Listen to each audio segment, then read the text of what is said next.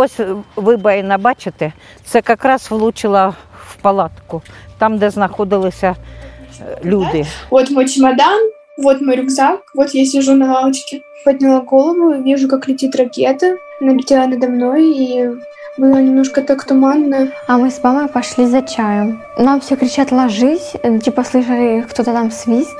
И потом как бахнуло.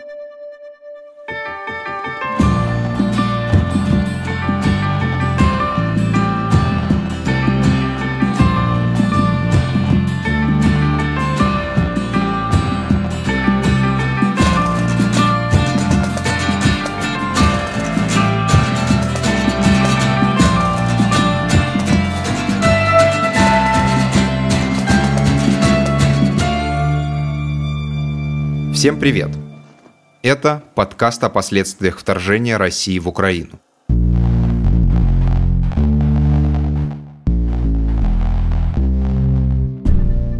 Новые эпизоды посвящены непосредственно военным преступлениям и преступлениям против человечности, которые совершила российская армия. Как их расследуют, как их доказывают, как по ним, наконец, будут судить. Меня зовут Петр Рузавин. Вместе с проектом Reckoning Project мы в каждом эпизоде из этой серии рассказываем об одном кейсе и рассматриваем его именно с точки зрения международного законодательства. В будущем этот кейс явно ляжет в основу суда над российской армией и руководством страны. Или даже уже лег, как в случае с нашим предыдущим выпуском про незаконную депортацию детей – Почти в каждом регионе Украины теперь есть своя, главная трагедия – символ гибели местного гражданского населения из-за действий российских военных. 8 апреля – годовщина ракетного удара по вокзалу в Краматорске. Его нанесли в тот момент, когда там собрались люди, которые пытались эвакуироваться дальше от линии фронта.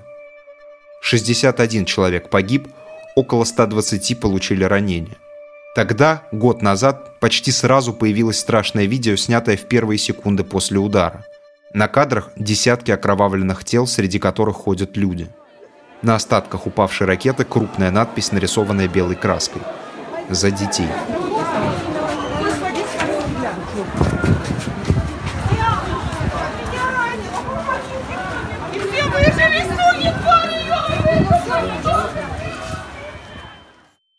Вот как этот день вспоминают очевидцы. Молодая девушка, студентка Анастасия, приехавшая в Краматорск из Дружковки, 13-летняя школьница Катя, которая приехала на вокзал на эвакуацию с мамой, и директор вокзала Любовь Пазюра. Их свидетельство записал Reckoning Project. Я Анастасия Шестопал, которая попала под обстрел в Краматорске. Вообще жила я в городе Дружковка, mm-hmm. но уже училась в Киеве в университете Драгоманова на специальность социальная работа, социальная педагогика. И вот уже закончила второй курс, вот заканчивая. Ты где? Ходила в школу? В какой да, класс? ходила в 14 школу. Расскажи немножко про себя. Ходила в школу 14 У нас тут там называется, все знают. Какие уроки? Любила ходить в школу или? Да, любила. А какие уроки любила больше всего? Мне нравилась химия, я хоть как-то понимаю. Ну и биология.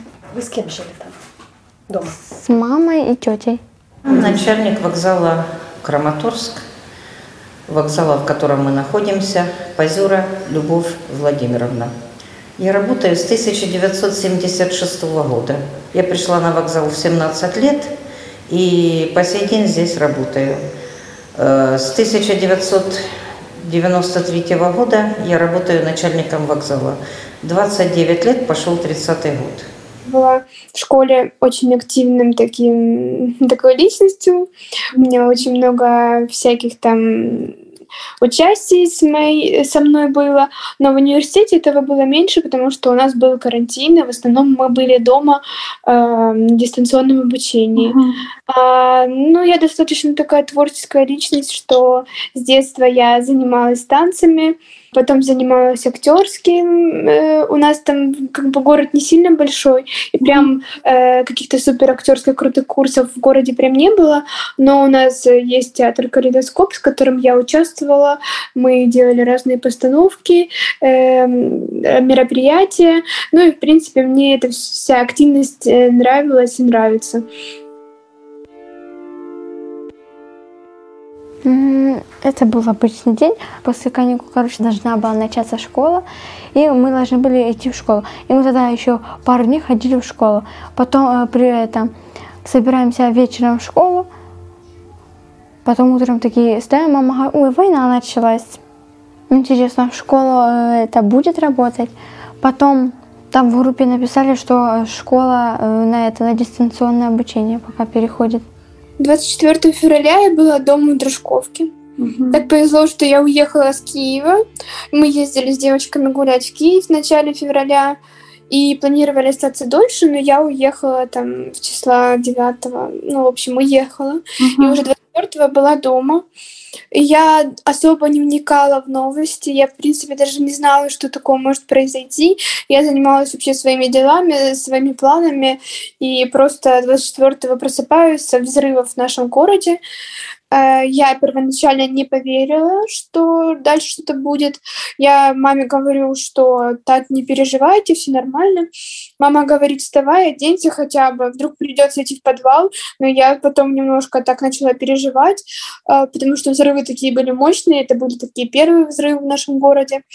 И мы позвонили, там у нас родственники живут в другом конце города, и оказалось, что один прилет был в их районе, и, ну, там недалеко от них, от, ее, от их улицы, и прилетела там в дом их знакомого, который лишился руки, ну, там уже дедушка лишился руки, и дом у него э, разрушен, в принципе.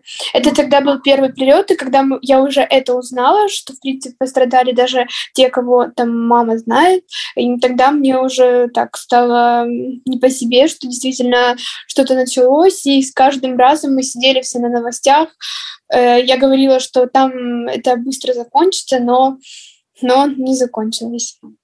Ну и все, потом мы сидели месяц дома, а потом мы решили поехать. Все. Ну, вокзал Краматорск, естественно, стал центром среди всех ближайших вокзалов. Константиновка перестала работать, Дружковка перестала работать. А Краматорск э, брал начало поездов. То есть у нас в день было по 5, по 7, по 4, ну, в разные сутки по-разному поездов, которые эвакуировали э, не только жителей города Краматорска, а и всех близлежащих городов. Это и Константиновка, это и Фенольная, это и Дружковка, э, это и Бахмут. У них поездов не было эвакуационных, все ехали в Краматорск. Поэтому, ну, начиная с 26 числа э, мы работали в режиме на подъеме, как говорится. Мы хотели выезжать с, с это, до родственников в Винницкую область. Мы приехали там на вокзал. Ну, мама сказала, Оля с Юлей стоят смотреть за сумками, а мы с мамой пошли за чаем. 8 апреля это был абсолютно такой спокойный день. Обычно перед моими уездами мы немного, ну, как-то ссоримся с родителями. Это очень часто. Я просто следила из-за каких-то мелочей. А в этот день они абсолютно спокойно меня отпускали.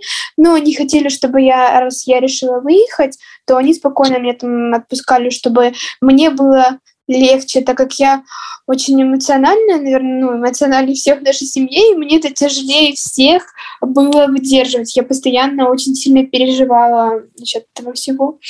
Вот, им как-то немножко попроще давалось. Конечно, тоже переживали, но немного ага.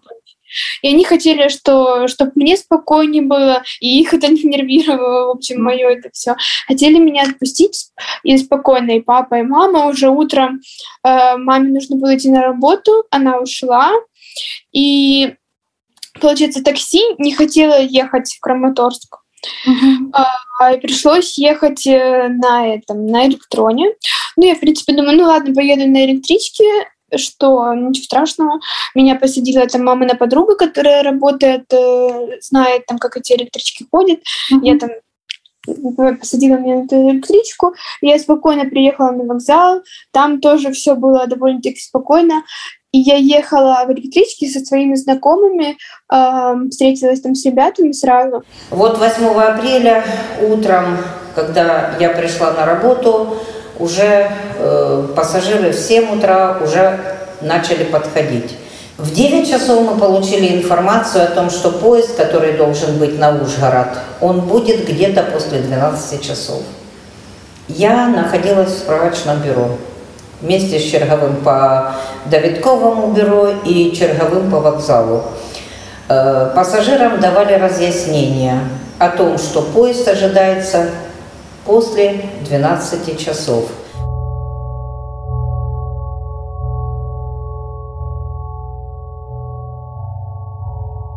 Когда была на вокзале, мне было немного скучно. Не хотела садить телефон. А, вот. Сначала читала книгу в телефоне, потом думаю, может, подойду к ним, а они стояли на другой стороне. Вот там у нас вокзал, я была с левой стороны на перроне, а они вот справа, и там дальше в палатке волонтерской, как казалось, тогда они были. Но они были там ближе. Я думала к ним подойти, я их увидела. Потом думаю, да не, лучше останусь на лавочке. Осталась на лавочке, э, читала свою книгу последние 20 минут, потому что было часов 10, я помню. И вот до конца было абсолютно спокойно. Э, Здесь э, для пассажиров была расположена кухня. Кухня, которая давала чай, э, там бутерброды, конфеты. И все пассажиры шли попить чайку и просто прогулять. То есть некоторая часть была э, со стороны города, некоторая часть пассажиров была в вокзале, а некоторая часть была на лавочках. Погода была хорошая.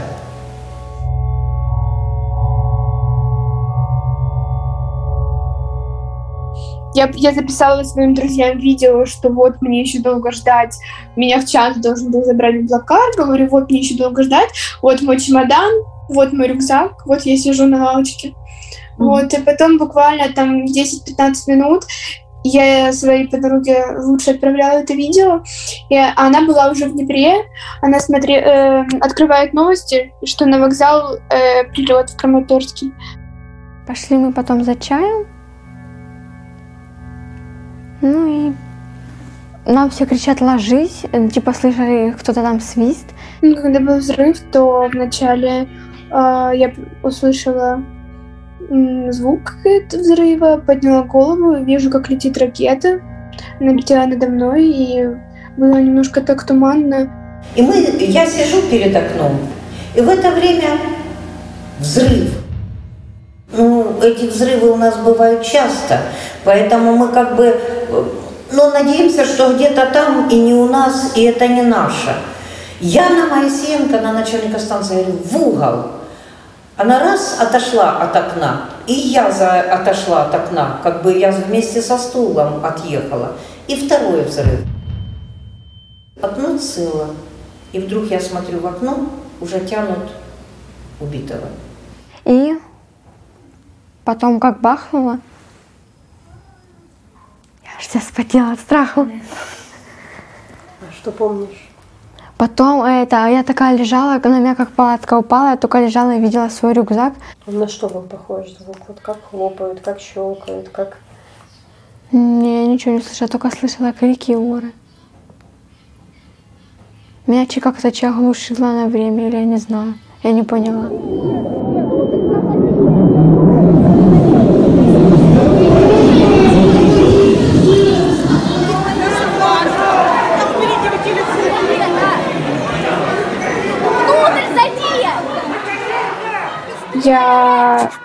Немного машинально отбежала в сторону, угу. упала на землю. Ну, я не знаю, сама ли я упала, либо меня уже этими кассетными штуками сбило на землю. Угу. Вот уже была на земле, смотрю, нога согнутая, я вся в крови лежу. Угу. Ну, паника среди людей. И когда я лежала, потом прозвучал второй взрыв. Я понимала, что если сейчас что-то прилетит в меня, то все. Мне не факт, что я вообще смогу выжить. Мгновенно мне уже звонят все. Любовь Владимировна, что случилось? Я говорю, я еще не вижу, выхожу. Тут заходят ко мне в справочная женщине, все вот так в крови, видно осколками. Я говорю, где вы могли пораниться? То есть вот это шок, это, как бы сказать, я же говорю, я как в ступоре была, я не пойму, как, почему, где, что. Второй взрыв прозвонил. Я выхожу и вижу уже всех лежащих. Все лежат, а у меня в голове не что все мертвые. Это, это была жуть.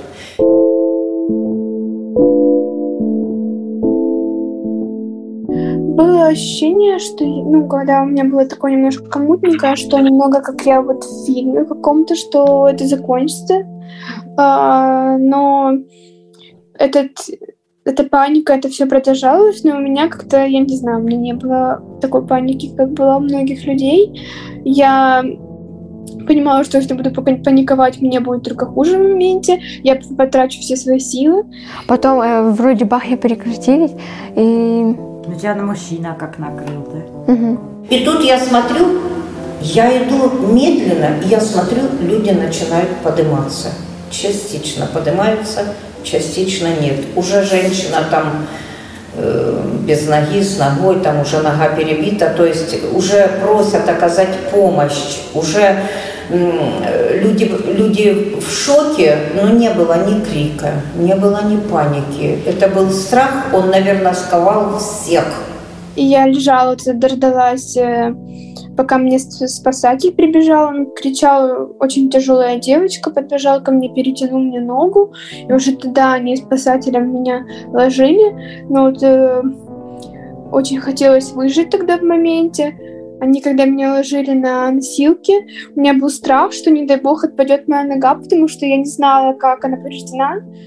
Просто я не представляла. Мне вообще сначала, ну, конечно, мне не верила, что я просто сижу на лавочке, просто собираюсь ехать в Днепр, и тут я уже лежу в крови, и непонятно, что происходит на всем вокзале. Ну, я даже не знаю, это такое чувство просто не передать. э,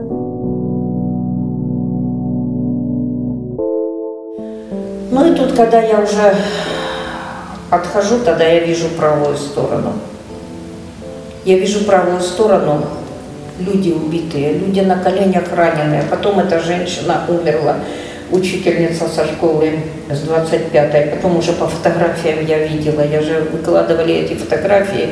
И вот э, куча вещей, куча убитых, ребенок под забором убитый, куча убитых.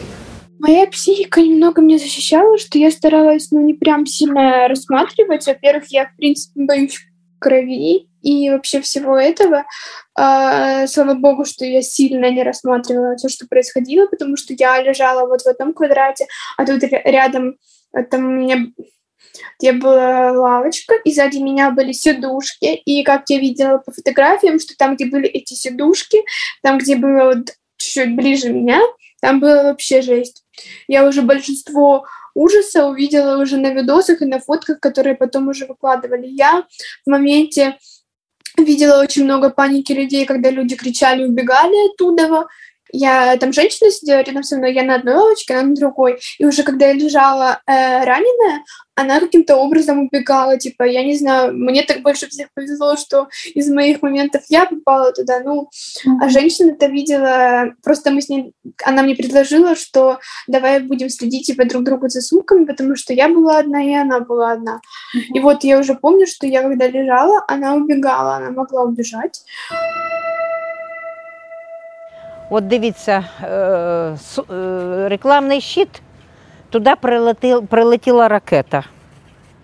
І касети розлетілися. Одна з касет прилетіла, от, бачите, чи касета, я не можу вам сказати, що це, я не спеціаліст. Ось вибоїна, бачите, це якраз влучила в палатку, там, де знаходилися е, люди. Загиблих більше всього було в цьому місці. Оця вся площа була ранені, загиблі. Всі, хто знаходились, воно ж летіло. Ось, бачите, карниз отвалився. І чуть далі ми, якщо відійдемо, там е, в криші дира. Да, люди стояли, люди були в палатці. Палатка якраз в палатку попала. І палатка впала, накрила цих всіх людей. І хто був за палаткою, вони всі полягали, бо вони ж цього ну, і вистріла спугалися. Ну, тут була жінка, оце як, е, яка е, з ногою була, не знаю, хто вона, молоденька така, десь 25 років. Е, їй теж допомогу оказували. Я была все время в сознании. А, получается, когда я упала на землю, был такой мутный момент, что, возможно, я могла бы потерять сознание. Но я как-то привела себя в чувство, потому что, не знаю, я, наверное, понимала, ну, у меня реально такое, что я не теряла сознание в моменте, уже потом легла на носилки, когда положили на носилки, тоже не теряла. Мене потім занесли в вокзал. Я кажу, що воно дуже швидко все було. Оцю палатку вони покрамсали і на ті на куски е, тканини клали людей і загиблих, і поранених, і виносили їх. І а е, загиблих виносили ось е, на цю алею і біля того кіоску вони їх складували, от, поки приїхали машини. А е, е, скора помощь забирала всіх е, живих поранених. Я помню, что отвезли в скорой тоже, я большинство всего помню, что в скорой я смогла взять телефон свой, а мне все звонили, писали в эти моменты, и в ско... у меня телефон в крови, там вся в крови, и руки немного плохо функционировали из-за шока этого, и но в машине я как-то вытянула телефон, смогла взять э, трубку, и мне звонил муж моей сестры, и я ему сказала, что я жива, что меня везут в больницу, mm-hmm. что они хотя бы знали, что мне не нужно искать на вокзале, вокзале среди мертвых людей. Mm-hmm. И они, тогда было легче, что я как минимум живая, но они меня искали по всем больницам, так как не знали, в какую больницу меня везут. Ну и уже привезли в ту больницу. Я помню, что я лежала сначала в одной комнате, потом уже в операционной, помню, уже в операционной там помню, помню момент, как на мне рвут джинсы, как меня, ну, очень сильно помню, как рвут джинсы на ноге на правой и на левой, снимали их. Вот, а дальше уже, наверное, меня ввели наркоз после этого всего. Тогда уже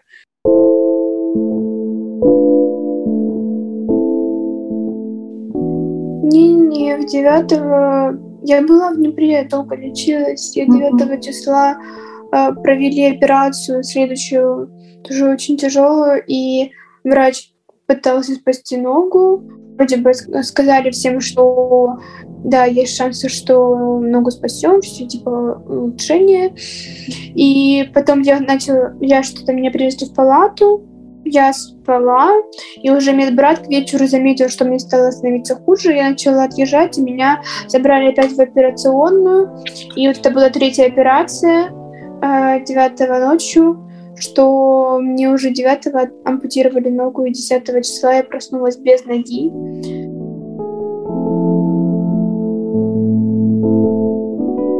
И 10 числа ко мне мама уже ехала в Днепр.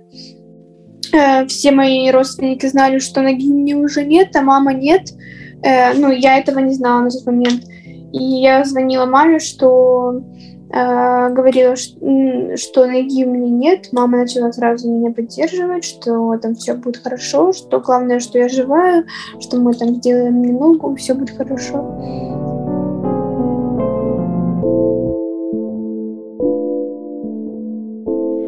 Перше, що я побачила, коли я вийшла, за руки тягло загиблого. Загиблого тягли, от під Давідкова положили. Це перший загиблий, якого я побачила ще з вікна. А коли я вийшла, дивлюсь, дитина лежить, мальчик е, такий років 10. Е, я думаю, чому йому не допомогу не оказують? Я до нього одразу. Ну він вже був вбитий. Оця дитина була вбита.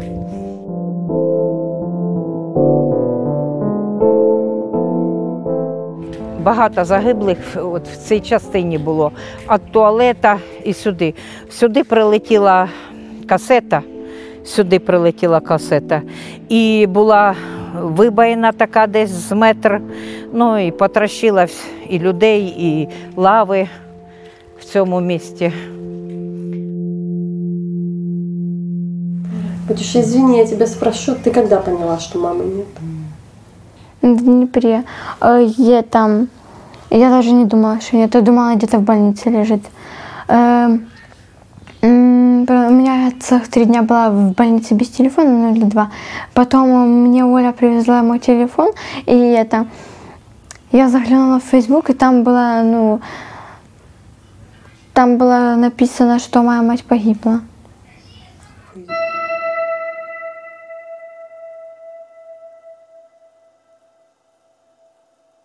Я вообще не могла ногами двигать, ничего.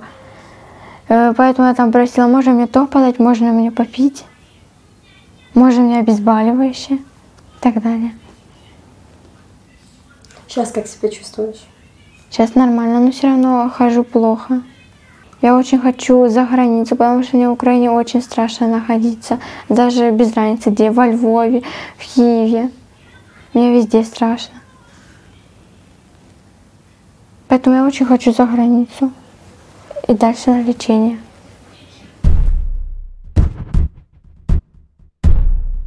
Я хочу стать моделью. Почему? Не знаю, мне нравится там наряжаться, быть такой красивой. Дальше я еще люблю там всякое такое девчачье. Например. Даже не знаю. Какая у тебя самая красивая вещь, ты считаешь? Она где? Не знаю. У меня все вещи красивые. Ну, наверное, есть любимое какое-то Ты сама платье. выбирала, ну, выбираешь вещи? Да, сама Мама выбираю. тебе помогала. Мама мне тоже помогала, когда была живая. Выбирала. Вы вместе ходили за покупками? Мгм. Она тебе советовала? У вас э, похожие вкусы? Не, не знаю. Мама кем работала? Ты чем занималась? М, На пищевкусофабрике она работала. Красивая мама? Мгм. Ты хочешь быть похожа на нее? Да. Она очень красивая.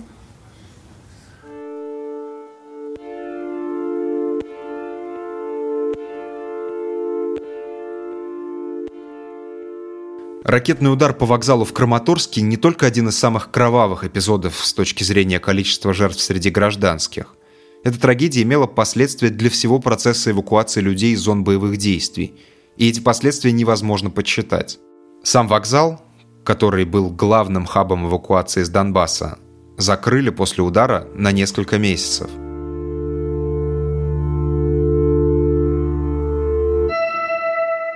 За предыдущий год я много бывал на Донбассе, общался с местными властями и волонтерами, которые вывозят людей дальше от линии фронта. И все они рассказывают, что ракетный удар по вокзалу сильно повлиял на местных жителей, и теперь многие из них, выбирая между тем, чтобы эвакуироваться и остаться дома, выбирали второе. Невозможно сказать, сколько таких людей погибли под снарядами у себя дома, потому что побоялись эвакуироваться. Reckoning Project собирал свидетельства очевидцев и пострадавших, но компетенции журналистов не хватает для того, чтобы установить все обстоятельства, при которых была выпущена ракета. Россия обвинение в свой адрес отрицает. Украина заявляет, что по вокзалу в Краматорске была выпущена ракета «У» с кассетной боевой частью. О том, что эта «У» российская, говорится в докладе Human Rights Watch. Он был выпущен к годовщине вторжения в Украину. Авторы доклада приходят к выводам, что российская армия могла выпустить ее со своих позиций в Харьковской области. Аналитик Reckoning Project Раджа Абдул Салам, его вы слышали в прошлом эпизоде про детей, объясняет, почему ракетный удар по вокзалу в Краматорске – характерный пример военного преступления. Один из эпизодов по обстрелам, которому я не могу найти никакого оправдания, это Краматорск. Он был изначально задуман, чтобы нанести ущерб гражданским. Во-первых, это гражданская инфраструктура. Вообще, если бы такой хаб использовался для военных нужд, то значит там был бы условно поезд с военными или техникой.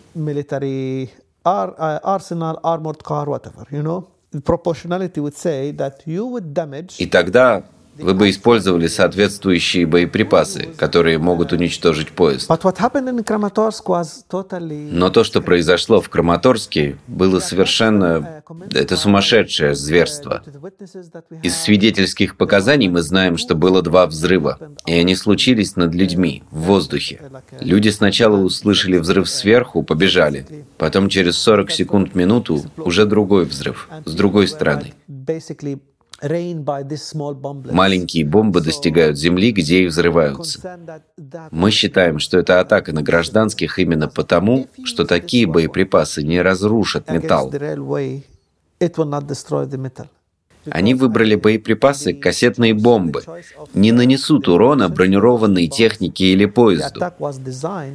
Атака была задумана против людей, против мирных жителей. Вы атакуете общественное пространство, инфраструктуру, которая используется гражданскими лицами, беженцами. И именно поэтому это совершенно варварская атака. Это воплощение варварства.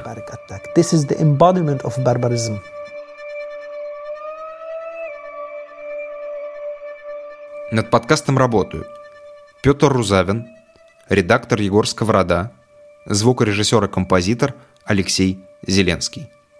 Хуй войне.